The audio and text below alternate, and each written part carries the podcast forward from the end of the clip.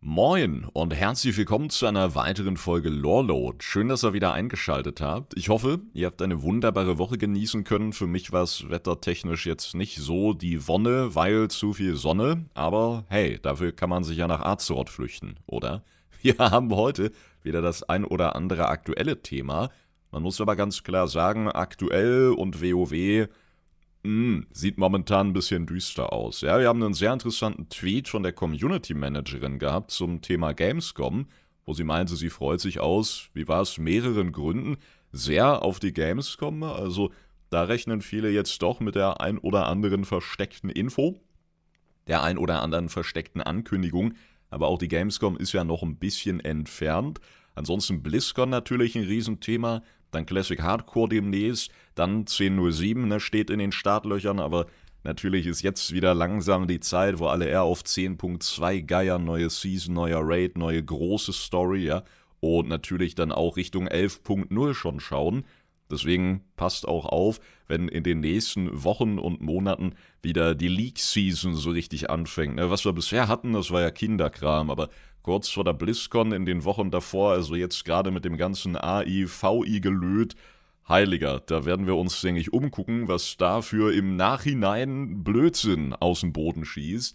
Deswegen lasst euch nicht verarschen, liebe Leute. An sich kann man damit ja viel Freude haben. Schade ist nur, wenn man dann wirklich drauf reinfällt, sich total drauf freut und dann eine Woche später sieht man, oh, das ist ja gar nicht von Blizzard. Darum lieber ein bisschen mehr auf die Bremse treten als aufs Gaspedal, würde ich sagen.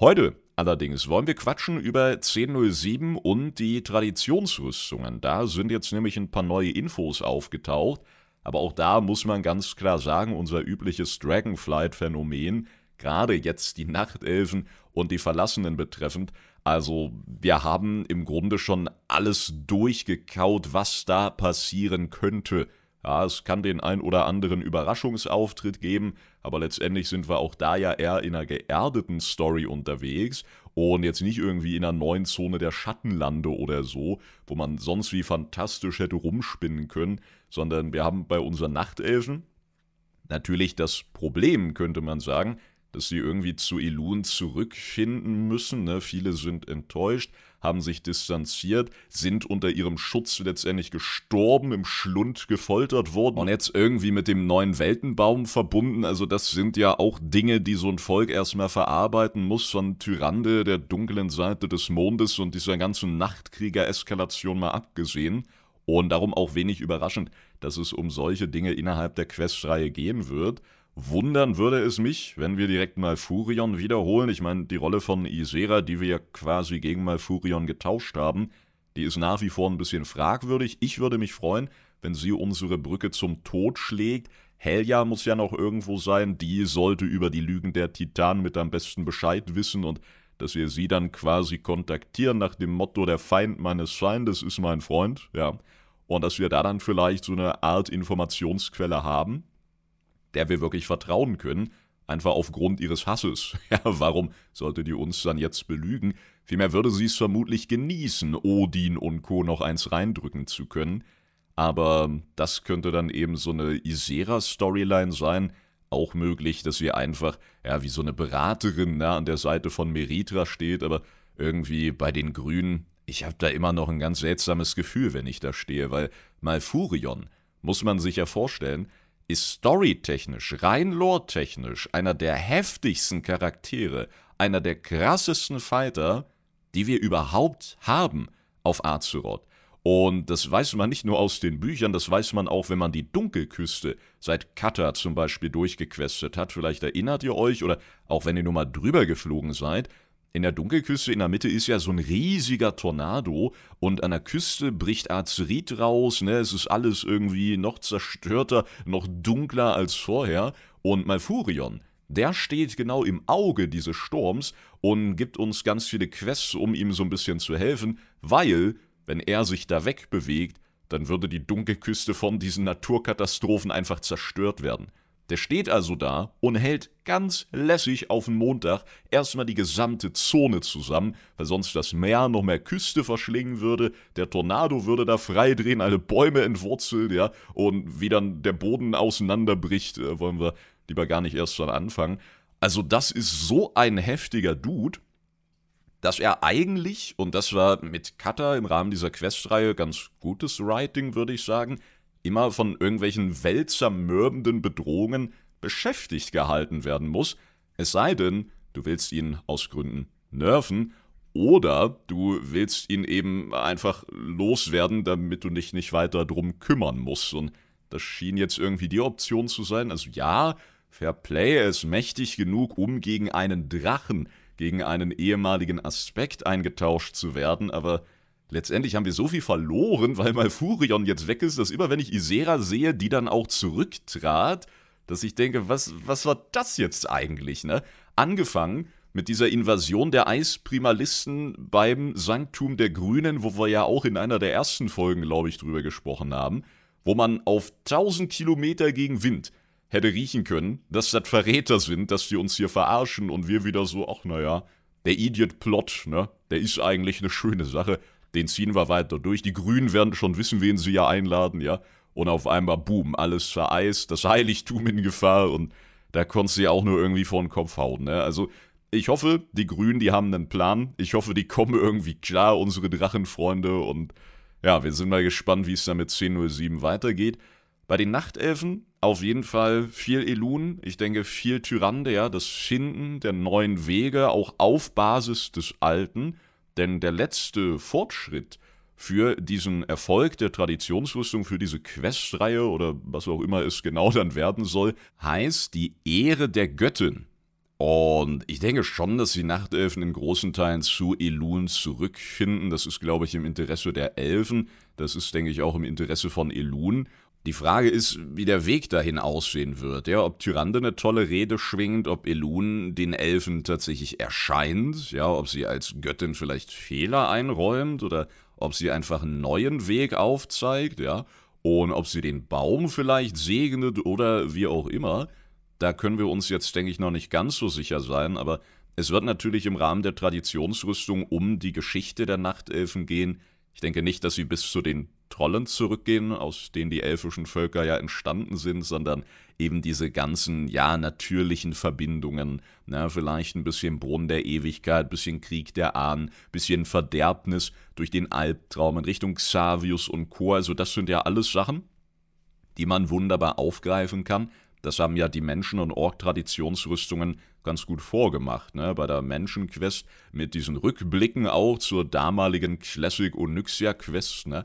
Und bei den Orks dann, wo uns ja die Geister erschienen sind, von den größten Kämpfern, die die Orks je hatten, ganz davon abgesehen, dass wir mit den unterschiedlichen Clans interagierten und ja, noch orkischer wird es nicht mehr. Ne? Darum hoffe ich, dass sie diese Essenz auch in die Nachtelfen irgendwie mit reinbekommen. Und das Einzige, was ich tatsächlich vergessen habe, was mich ein bisschen gewundert hat, was aber auch dazugehört, ist ein weiterer dieser Unterpunkte für diese Questreihe. Und dieser nennt sich Zorn der Wächterin. Damit ist, denke ich, auf jeden Fall eine Majev gemeint und auch die führt natürlich einen Orden, der aus der Nachtelfenhistorie nicht wegzudenken ist, diese ganze Illidan-Geschichte, die Verfolgung von ihm seitens der Wächter, dann dieses seltsame Gipfeln im Addon Legion, wo dann Majev und Illidan gemeinsam die Kathedrale der ewigen Nacht als, ich glaube, Pre-Dungeon wurde er vorgestellt, ne? Für das Grabmal des Sageras ist ja da links an der Seite der Dungeon-Eingang waren jetzt ganz viele Hexer wieder drin, weil da ein Skin droppen konnte für den Succubus, ja.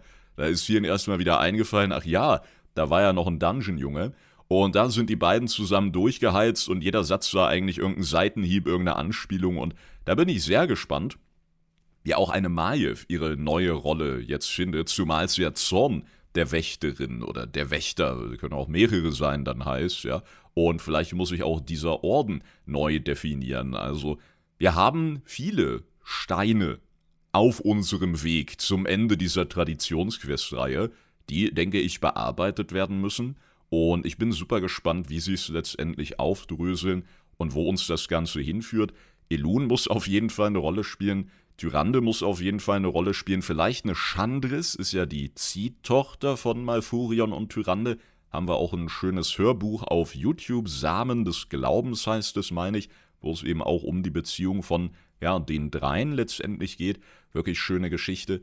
Und dann haben wir Majev mit drin, wir haben die ganzen wichtigen Helden und Ereignisse der Vergangenheit und ja, das ist bei Elfen immer ein bisschen imposanter, ne? Die werden ja auch ein paar Jahre älter, also mal gucken, wie gequetscht sich das dann anfühlt.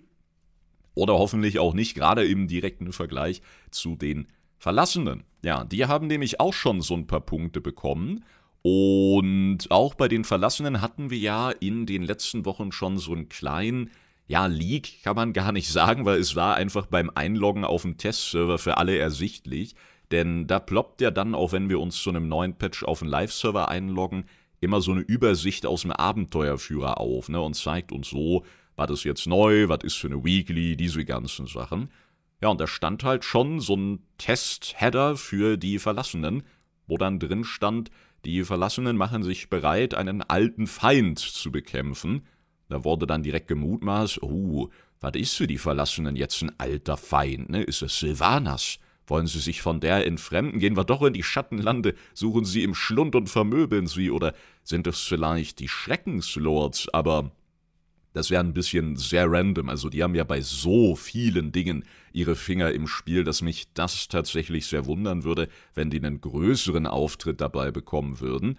Aber, was ja immer wieder Thema war, die Scharlachroten. Ja, und das Kloster bekommt ja generell ein bisschen mehr Aufmerksamkeit, weil die Halloween-Event-Sessions, wie das Event rund um den kopflosen Reiter, das ist ja erweitert worden, da gibt es eine schöne Questreihe dazu und irgendwie soll es so ein paar Affixe geben, ne, für den Bosskampf, also so ein bisschen wie mit diesen Masken Ende BFA, wenn ihr euch erinnert, ja, Visionen von Source, wo man das so auch ein bisschen, bisschen, ja, schwieriger gestalten kann, ein bisschen herausfordernder und Deswegen ist auch im Kloster wieder ein bisschen was los. Die Nächsten hoffen, dass es da was noch für die M-Plus-Season geben könnte und, und, und. Also ganz hier in Bewegung. Und auch davor schon hatte ich immer wieder super viele Leute, egal ob auf YouTube oder auf Twitch im Chat, die reinkamen und fragten, ey, was ist denn mit den Scharlachroten jetzt, ne?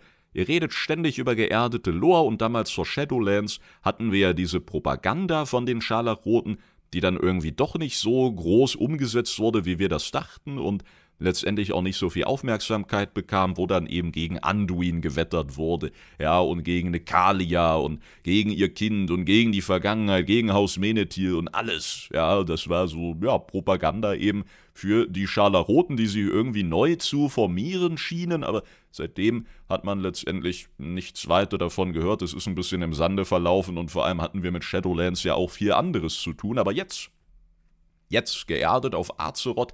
Klar, Dragonflight vor allem auf den Dracheninseln, aber die Tradi-Rüstungen, die laden ja schon so ein bisschen dazu ein, auch mal einen Meter noch um die Ecke zu denken. Und wir wissen ja nach wie vor nicht, wie das nächste Addon aussehen wird. Also wenn wir da auf Azeroth bleiben, dann könnten solche kleineren Stämme, kleinere Völker und Orden ja durchaus wieder ins nötige Rampenlicht gerückt werden. Und deswegen würde ich die Flinte da auf jeden Fall nicht ins Korn werfen. Und tatsächlich geht es in Richtung Scharlachrote. Denn wir haben einen Unterpunkt bei der Traditionsquestreihe der Verlassenen, der da heißt The Scarlet Spy, also der scharlachrote Spion, wenn man so möchte. So oder so ähnlich wird es im Deutschen heißen. Das heißt, irgendwie sind die Scharlachroten wieder aktiv und haben es anscheinend geschafft, die Verlassenen sogar zu unterwandern. Was jetzt aber nicht so schwierig sein dürfte im Moment. Die versuchen ja Unterstadt wieder fit zu machen, ne? Die Führungsetage weiß noch nicht so richtig, wohin mit sich. Kalia Menethil selber immer noch in Erfindungsphase. Ja, wir wissen nicht genau, wie viel Kalia ist übrig, wie viel Licht ist jetzt in ihr drin. Ja, wie viel ist da von ihr wirklich da, was diese ganzen Taten steuert und wie viel Licht lenkt diese Taten.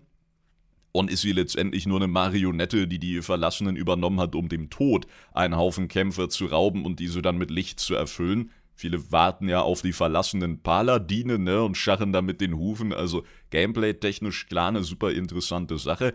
Wenn sie das aber lore-technisch mit einbinden, also hm, Turalion immer noch auf dem Thron von Stormwind, Kalia mit den verlassenen Paladinen, also vielleicht sollten wir uns weniger Sorgen um die Lehre, als vielmehr um das Licht machen, wenn das dann so kommt, ja. Aber davon abgesehen, Kalia Menethil, auch da dürfen wir uns, glaube ich, früher oder später drauf freuen, auf eine Auseinandersetzung mit ihr selber und ihrer Vergangenheit. Ja, wie viel Gewicht gibt sie diesem Titel, diesem Namen, wenn man so möchte, ja, der ja auch für eine alte Institution steht, wenn man so will. Und möchte sie überhaupt eine Menethil sein? Möchte sie sich eher davon distanzieren? Und, und, und. Und je nachdem, wie sie sich da entscheidet, wird man zum Beispiel sehen können, und das wird mal Zeit bei Kalia, da sind wir wieder bei dem, was sie am Anfang ansprach, ja, wie viel Kalia in ihr steckt, ne? wie viele persönliche Entscheidungen da wirklich wichtig sind oder ob es nur um das Licht und die Führung und so geht. Oder um die Verlassenen natürlich. Ja, ja, äh, Licht steht hinten an, ihr könnt die Speere wieder wegstecken. um Licht äh, geht's hier gar nicht, ne? Und dann erstmal nachlesen, was Menethil überhaupt bedeutet. So, ja, ist nur noch eine Hülle mit diesem Namen und drin regiert irgendeine Lichtbrut, ja, und steuert ihre Handlungen. Ich denke nicht, dass sie in diese Richtung gehen und ich hoffe, dass sie mit dieser Questreihe einfach, ja, für ein bisschen Leben in Kalias Seele sorgen, wenn man so möchte. Und deswegen ist das eigentlich meine größte Hoffnung für diese Questreihe, zumindest was die Führungsetage angeht. Ganz interessant, aber ein Punkt, der ziemlich dicht auf diesen Scharlachspion folgt, und zwar der Flug der Banshee. Und ich bin sehr gespannt, ob Sylvanas tatsächlich einen Auftritt hat oder ob sie einfach die alten Banner verbrennen, ob sie sich von ihr lossagen, ob es immer noch Gegenbewegungen gibt. Wir wissen, in den Schlacht um Orgrimmar Zeiten, also nicht den von MOP, sondern den von BFA, wo wir dann den Kampf vor die Tore Orgrimmars trugen und die Stadt letztendlich für uns auch eroberten, von Sylvanas und ihren Loyalisten befreien konnten und und und. Da hatten wir dann immer wieder kleinere Events, ich weiß gar nicht, ob es sie heute noch gibt, wo eben Loyalisten der Banshee-Königin in Ketten durch die Stadt geführt wurden. Und wenn du während der BFA-Kampagne immer treu zu Sylvanas und Nathanos gestanden hast, man hat ja eigentlich in dieser Kriegskampagne, da müsste ja auch irgendwo eine BFA-Kampagnen-Playlist haben, wer da vielleicht nochmal durchskippen möchte, da hat es ja immer die Option, normal Bane und Co. zu helfen, und danach konntest du aber bei Nathanos petzen und sagen, was du gerade angestellt hast und was Bane und Co. so treiben.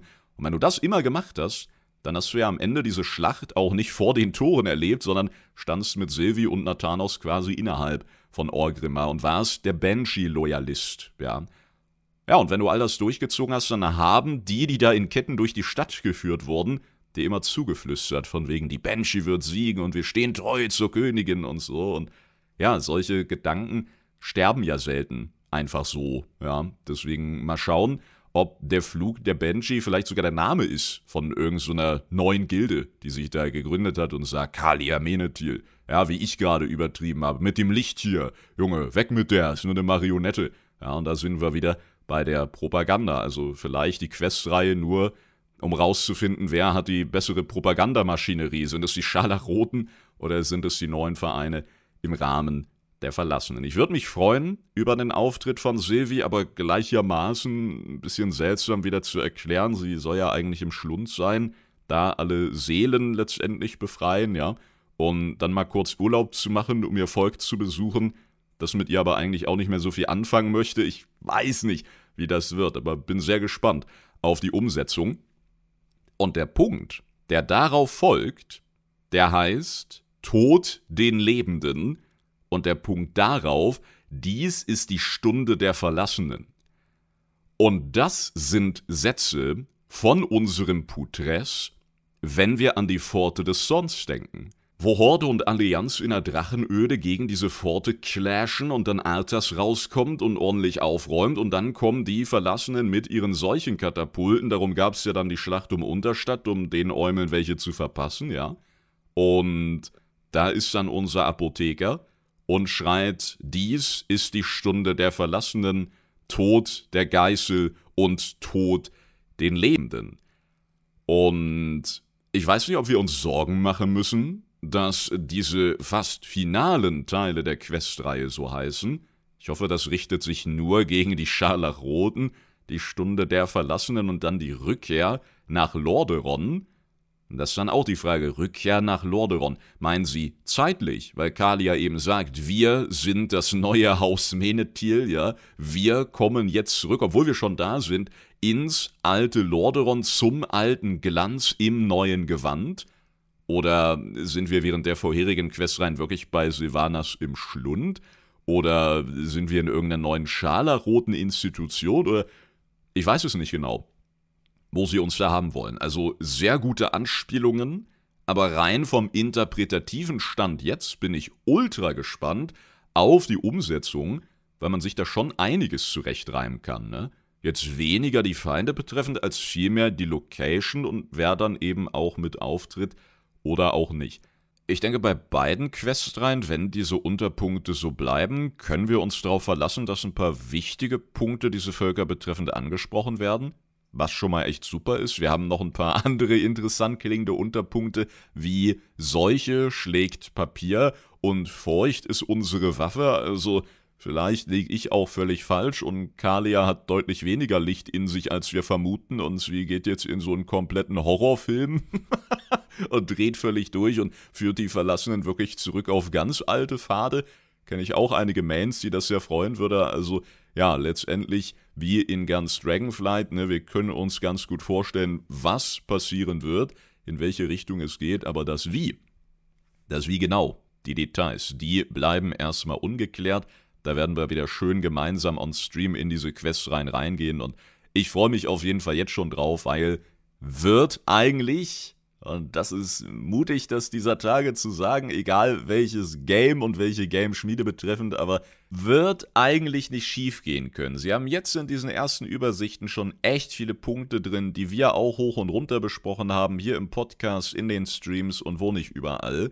Und das tun wir ja nicht, weil das die Dinge sind, die wir am meisten hassen, sondern weil das häufig von Leuten, die dazu eine Frage haben oder wenn man selber drüber nachdenkt, aus welchen Gründen auch immer, ja, dass die Sachen sind, die einem am ehesten in den Sinn kommen, was ja auch bedeutet, dass das Punkte sind, die man am ehesten mit diesen Völkern verbindet und genau das sollte, denke ich, in der Tradi-Quest-Reihe landen. Darum verbuchen wir das mal als gutes Zeichen und freuen uns drauf, behaupte ich.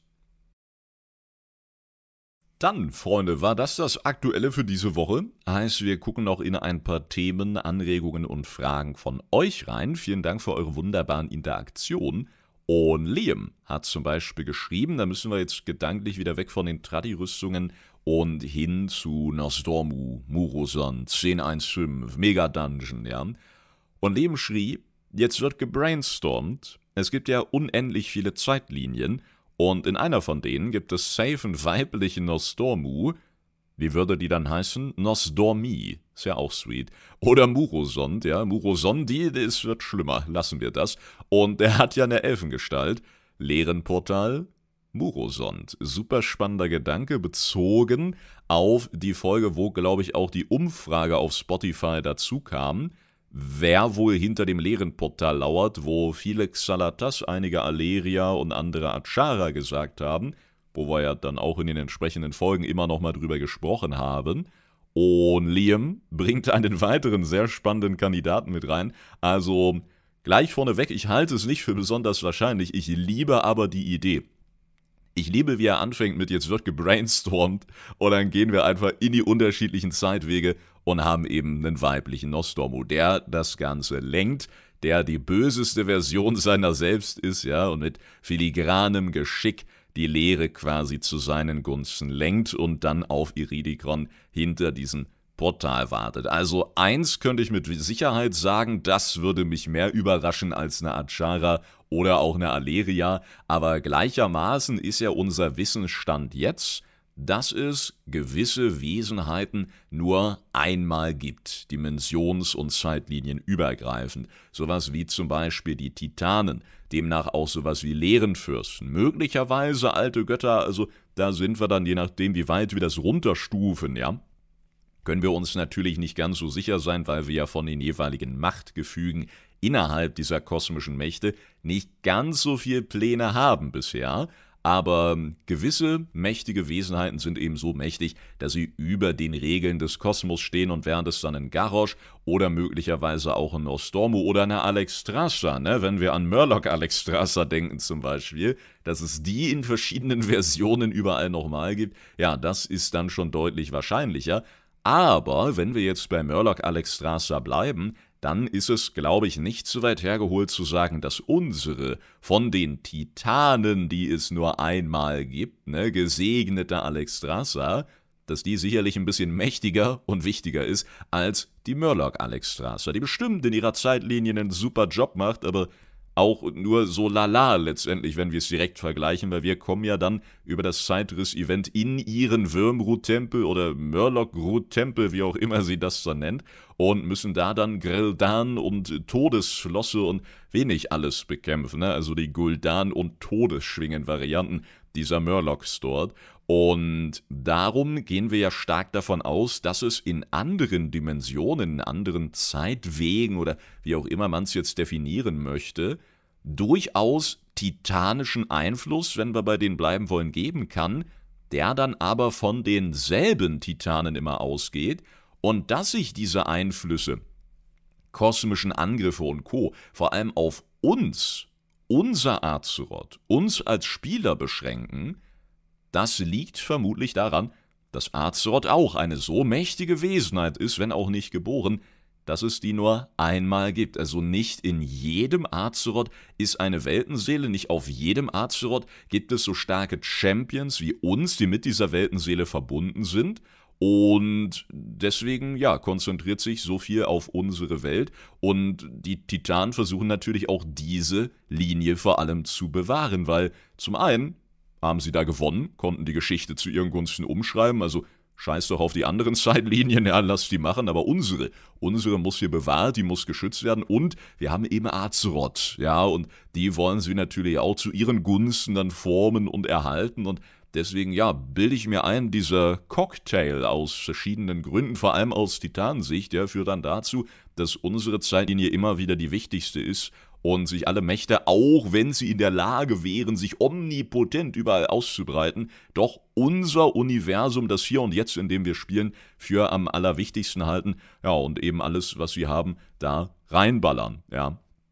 Dennoch kann es natürlich passieren, und das haben wir ja in den Mini-Quests, wenn man so will, rund um die Zeitrisse jetzt mit 10.1.5 und Soridormi und Co., Dennoch gibt es Welten und Versionen unserer Welt, Versionen von Azeroth, wo es eben anders gelaufen ist. Ja, wir haben zum Beispiel Zeitlinien, wo die Lehre gewonnen hat. Gehen wir rein ins Portal, hauen einen Diener der alten Götter um, finden noch so eine Tafel, bringen die zurück und Suridomi sagt, oh ja, scheiße, ne? Und dann stellen wir die ganzen Sachen ja aus. Genauso gibt es diese Uldaros oder wie sie heißt, Zeitlinie, ne? Wo wir dann eine Welt haben, die von Ordnung und Leben quasi nahezu überwuchert wird, ja, wo die Titanen also noch freiere Hand hatten, als ohnehin schon und da richtig durchziehen konnten. Und wenn wir da dann mit dem Quest-Item zu Soridormi zurückkehren, da sagt sie auch, hm, da haben die Titanen gewonnen. Also ist sie ja erstmal gar nicht so abgeneigt, ne, weil ist ja auch vom Schwarm von Nostormu und ist ja eben auch keine Nullnummer und ist deswegen natürlich auch durchaus angetan von dem, was die Titanen so machen und fordern. Sie wirft allerdings auch einen interessanten Gedanken auf und fragt oder hinterfragt, was denn mit der Weltenseele passiert ist, wenn diese Mächte da so wuchern. Und bevor sie aber diesen Gedanken vertieft, da bremst sie sich dann selber, ob generell als Zeithüterin oder als eher Titanen-Fan, das kann man jetzt schwer sagen, vielleicht beides, ja. Beides wirkt damit rein in diese Entscheidung, sich zu bremsen. Und sie meint dann sowas wie, naja, sollte man vielleicht auch nicht zu sehr drüber nachdenken, sonst verliert man sich in diesem Theoretisieren in den Zeitwegen. Und da kommen wir ins Spiel, liebe Leute. Das ist also das, was wir jede Woche hier gemeinsam machen. Und sogar die Bronzedrachen warnen uns mittlerweile davor. Und möglicherweise wäre ihr Satz ja weitergegangen mit, naja, kann ja gar nicht sein, weil gibt ja gar keine Weltenseele. Ja, deswegen scheißegal, wer Azeroth in welchem anderen Universum erobert hat, da gibt es einfach nicht diese Weltenseele. Und deswegen konnten diese Versionen von Azeroth überhaupt erobert werden, weil wir Champions hatten im Kampf gegen den Source kein Herz von Azeroth. Ja, wir sind nicht so stark mit unserer Welt verbunden gewesen, dass wir nach dem Tod einfach ins Leben auf dieser Welt zurückkehren können, sondern wir landen halt ganz normal in den Schattenlanden, zack, und irgendwann ist dann Ende im Gelände, ja, egal was für einen geilen Dev-CD du hast, also wenn wir uns die ganze WoW-Historie jetzt ansehen, da ist jeder von unseren Charakteren irgendwann mal abgenippelt, also letztendlich sogar im Kampf gegen Arthas, im Kampf gegen Argus, wo uns dann Tyrion oder eben eine Eona wiedergeholt haben, aber da ist zum Beispiel jeder von uns krepiert und wenn dann irgendwann mal kein mächtiges Wesen mit einem Battleretz in der Nähe ist, ja, dann bist du einfach am Arsch. Ne? Und so bilde ich mir ein, hängt das zusammen und so ein bisschen wollten sie es hier durch die Blume sagen, haben dann aber nochmal angehalten, weil das vielleicht auch Wissen ist, was seitens der Bronzehüter gar nicht mit uns geteilt werden darf. Ne? Also Soridormi war da ja fast in so einem Plauschmodus, ne? wollte so ein bisschen aus dem Nähkästchen erzählen und hat dann gesagt, na, das lassen wir lieber. Das würde euch Sterbliche auch überfordern. Ne? Ihr solltet hier die Zeitlinien irgendwie in Ordnung halten und ein paar schöne Quest-Items ziehen und ein paar Wölfe verschenken, ja, und ansonsten sollt ihr bitte die Schnauze halten. Und darum fand ich das besonders spannend. Ich denke, wir werden demnächst auf YouTube auch nochmal in einem extra Video über diese einzelnen Quest-Gegenstände reden. Weil ja, da haben wir Dinge wie ein Fisch aus der Murloc-Zeitlinie, wir haben aber auch Dinge wie diese Steintafel aus dem Schwarzen Imperium, wo, glaube ich, über den, wie heißt er im Englischen, Ancient One, über den Uralten gesprochen wird, den wir als Hearthstone-Karte kennen, dem damals irgendwie Opfer dargebracht wurden. Lehre, der Uralte, Opfer darbringen, Opferdolch, na, könnte das zusammenhängen? Also Dazu dann mehr in dem Video, bevor wir uns jetzt wieder sieben Stunden in Xalatas Story verlieren. Aber da steckt eine Menge drin, wollte ich sagen. Wenn ihr also bisher noch nicht so drauf geachtet habt, gar nicht schlimm, gucken wir uns demnächst gemeinsam an. Oder wenn ihr da jetzt gerade erst angefangen habt, diese Sachen zu fahren, ein bisschen Ruf zu grinden und und und, dann achtet vielleicht nebenbei mal drauf und vielleicht kommt einem da noch der ein oder andere coole Gedanke. Um jetzt aber zu Liam und seiner super spannenden Idee zurückzukommen, Genau deswegen glaube ich, dass andere Nostormus gar nicht so wichtig und mächtig sein können, als dass sie in den aktuellen Storylines eine Rolle spielen und dass sie überhaupt in der Lage wären, so weit zu denken, sowas zu tun oder wie auch immer, ja. Das sind aber letztendlich alles Punkte, die von heute auf morgen auch umgeschrieben werden können. Wir leben mittlerweile in Storyzeiten. Ich meine, es muss nur die BlizzCon kommen mit der Fragerunde. Da steht wieder unser legendärer Redshirt-Guy, der die Entwickler regelmäßig auflaufen lässt, ja. Und stellt irgendeine Frage, die dann morgen dafür sorgt, dass die Chroniken komplett in die Tonne geworfen werden können. Und scheiße, auch dass es die also mächtigen Titanen nur einmal übergreifend gibt. Das war auch letztendlich Titan-Propaganda, ja. Die mischen also auch noch mit, nicht nur die Scharlachroten und Verlassenen, nein, die Titanen haben jetzt auch ihre alte Druckerpresse angeworfen, ne? Und zack, Zeret Mortis und Zeret Ordos waren gestern, Junge. Wir machen schön ein paar Handzettel fertig, ja, und ab dafür. Und darum ist es immer gefährlich, Sachen absolut auszuschließen, aber zumindest können wir auf Basis dessen, was wir gerade haben, einschätzen, ob etwas realistischer oder eher unrealistischer ist. Und so sehr wie ich die Idee liebe, glaube ich, dass es in andere Sphären gehen wird. Von Liam gibt es noch einen weiteren spannenden Gedanken. Ich habe gerade geschaut und dachte, warte mal, den kennst du doch. Und Liam schrieb zu Xalatas, Vielleicht war Xalatas eine ehemalige Kreatur des Lichts, deren Akku ausgelaufen ist. Die sagt ja auch zu dem gefallenen Naru wahre Schönheit und zu Ensors Eiterbeule. ja, sie ist tatsächlich mit ihrem Mundwerk, könnte man sagen, ein bisschen anders gepolt als viele derartige Kreaturen, sage ich jetzt einfach mal, die wir bisher kennengelernt haben. Liam nutzt hier Begrifflichkeiten, die wir sehr gut kennen. Akku ausgelaufen, ja, wir wissen, Naru können, wenn das Licht sie verlässt, aus Gründen zu leeren Kreaturen absteigen. Da sprechen wir dann immer vom ausgelaufenen Akku oder abgelaufenen, wie auch immer. Ja, und genauso können wir diese leeren Kreaturen mit Licht vollpumpen, sodass wieder Naru oder vermutlich auch ähnliche Wesenheiten entstehen können. Ich finde die Idee auch hier wieder super spannend, dass Xalatas so möglich eine Kreatur des Lichts war und wir wissen zum Beispiel, dass Konstellare die den Kosmos ja beobachten, bewachen sollen, auch hin und wieder in der Lage sind, Welten neu zu starten, wenn die sich nicht so entwickeln, wie es eigentlich geplant war, wenn wir an unseren Algalon denken, oder auch an Rügelon, der zum Beispiel am Ende von Shadowlands in das Mausoleum der Ersten kam und dort schauen wollte, warum die Essenzen des Todes so eskalieren. Naja, weil der Kerkermeister eben da eingedrungen ist und versuchte seinen Plan durchzuziehen, und bevor dieser Konstellar dann irgendwas tun, irgendwen informieren konnte, wurde er von der Herrschaftsmagie des Kerkermeisters unterworfen und wurde zu einem wirklich ekelhaften Boss. nämlich dem vorletzten, wenn man so will.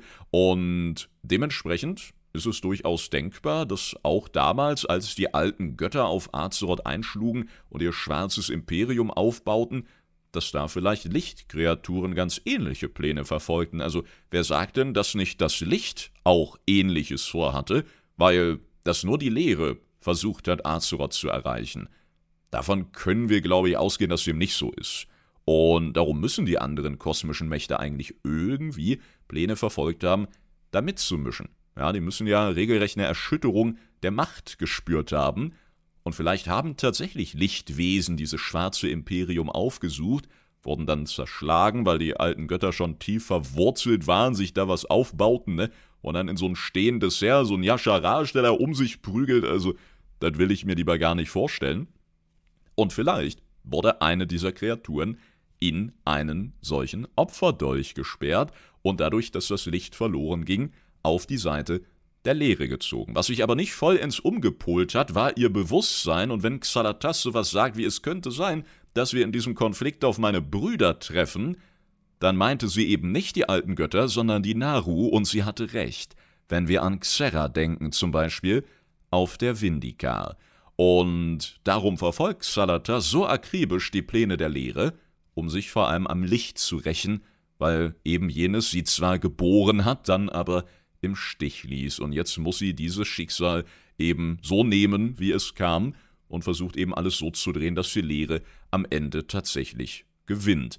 Also die Idee finde ich auch unglaublich spannend. Das Einzige, was mir fehlt, sind ein paar Zitate mehr, gerade wenn wir auf der Vindika stehen, gerade wenn Xerra als Naru dort ist und ja, letztendlich wäre das vielleicht ein bisschen zu direkt gewesen. Man könnte jetzt sagen, gut, wollten die Entwickler nicht, dass wir direkt auf so eine Idee kommen, sondern erstmal um fünf Ecken denken müssen. Also das passt auf jeden Fall zu Blizzard. Und auch Xalatas selber ist ja so geschrieben, dass sie natürlich als Kreatur uns auch lenkt. Nur das mit uns teilt, was sie gerade für nötig, für richtig, für wichtig hält. Ja, nicht um uns top zu informieren, sondern um uns weiterhin unter Kontrolle zu halten. Ja, und uns natürlich das denken und glauben zu lassen, was sie will, dass wir das denken und glauben. Und darum ist auch das ein wirklich spannender Gedanke von Liam und definitiv etwas, was, glaube ich, natürlich ausgeschlossen werden kann. Also wer sich den Spaß nochmal machen möchte, der kann sich jetzt diese große Xalatas-Zitatliste nehmen und dann versuchen nochmal jedes Zitat durchzugehen und zu schauen, haben wir denn irgendwo einen Punkt, der es nochmal so richtig hinterfragungswürdig macht, ob Xanatas nicht vielleicht mal eine Lichtkreatur war. Also ich würde das aufgrund dieser Wechselbeziehung nur bei den wenigsten tatsächlich ausschließen, ja. Und darum wäre das definitiv auch eine Richtung, in die es noch gehen könnte.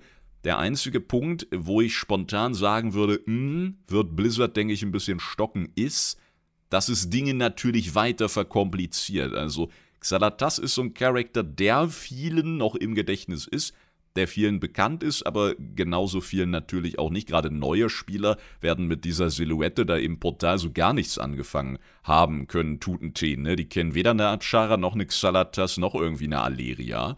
Und dann jetzt dieses ganze lichtleere Ding, also das ist schon ordentlicher Kickstart in Richtung Kosmos, ne? egal wie sehr die nächsten Add-ons noch geerdet sind. Also umso schlimmer ist es dann gefühlt, wenn da so eine Lehrentante kommt, die irgendwie genauso heißt wie dieser Priesterdolch und dann wandert diese Flüstereien und die komischen Leute im Internet machen da ständig extra Folgen zu und dann sieht die aus wie eine Elfe und war aber mal Naru und äh, kannst du ja gleich dein Gehirn verflüssigen lassen. Ne? also die Idee ist super. Die Idee ist super nice, weil die bringt wieder eine andere Perspektive rein, die beschäftigt sich mit den Wechselwirkungen im Kosmos und das ist schön basierend auf Deep Dive, ja. Aber in Anbetracht einer möglichen Ingame-Umsetzung könnte es vielleicht wieder zu viel sein. Was uns aber egal ist, hier, also wir spinnen ja gern so ein bisschen weiter. Und darum finde ich es auf jeden Fall geil gedacht. Und selbst wenn wir voll Leere gehen, dann sprechen wir ja immer von vielen Möglichkeiten und auch da passt das wunderbar mit rein. Genauso kannst du es aber natürlich auch umdrehen und sagen, wahre Schönheit bei dem gefallenen Naru, weil er eben weg ist vom Licht und dann eben hin zur Leere, ne, für uns gefallen, für die Leere quasi gesegnet, willkommen geheißen, überhaupt erst geboren wurde, wie auch immer die das dann titulieren. das wissen wir, glaube ich, auch nicht genau. Ja, und in ist die alte Eiterbeule und wenn sich die Brudis da hinten bekämpft haben, ne, die ganze Kissant-Geschichte, was wir in den letzten Folgen besprochen haben, ja, dann passt das auch so ein bisschen zu diesen unterschiedlichen Gebieten, Rivalitäten und ja, ich meine, ohne zu oberflächlich wirken zu wollen, aber wenn wir uns die Lehrendiener so angucken, dann gehen die, glaube ich, selten auf Kuschelkurs. Ne? Ich glaube, die sind alle ein bisschen stinkstiefeliger untereinander. Zu uns ja auch. Kissun, was sollte das damals in Akku, hä? Auf einmal flüstert er mich an, ihr habt keine Freunde. Eure Freunde werden euch verraten, wenn ihr welche habt, und am Ende werdet ihr alleine sein. Junge, danke für nix. An euch allerdings, liebe Leute, ein ganz herzliches Dankeschön wieder fürs Begleiten durch diese wunderbare Folge hinweg. Es war mir wieder ein absolutes Fest. Ich hoffe für euch auch. Dankeschön für die vielen Interaktionen, für den wunderbaren Support. Auch ganz liebe Grüße an die beiden neuen Patreons, an Björn und Miss Bumblebee Bud. Vielen lieben Dank. Und auch, es geht noch weiter, ja, ja, haben eine Liste vorbereitet. Nein, dickes Dankeschön auch an alle, die sich an dieser Twitch-Geschichte beteiligt haben. Da haben wir jetzt ja die drei laufenden Monate. Der erste ist schon rum. Jetzt sind wir im zweiten, wo ich 350 wiederkehrende, normal zahlende Abonnenten brauche. Und da waren echt viele das erste Mal auf Twitch, haben sich einen neuen Account gemacht oder von Prime zu Tier 1 gewechselt oder so um das eben zu erreichen. Das gibt mir dann nämlich für ein ganzes Jahr, wenn wir das drei Monate in Folge haben, einen 70 zu 30 Deal, was die Einnahmen angeht. Ansonsten ist das immer 50-50 und ja, hat mich einfach mega gefreut zu sehen, wie viele da vorbeikamen und sagten so, jetzt äh, sind wir dabei, aller. Mega cool, Leute. Dankeschön. So, genug der Dankesreden, genug des Geflüsters. Wir freuen uns jetzt auf die kommenden Gaming-Monate mit Gamescom, BlizzCon und Co. Und vor allem erstmal auf die nächste Woche, wenn wir hier wieder sitzen und so ein bisschen die Lore-Hirnzellen zum Glühen bringen. Bis dahin, Freunde. Passt auf euch auf, genießt die Woche und hoffentlich bis zum nächsten Mal. Tschüss.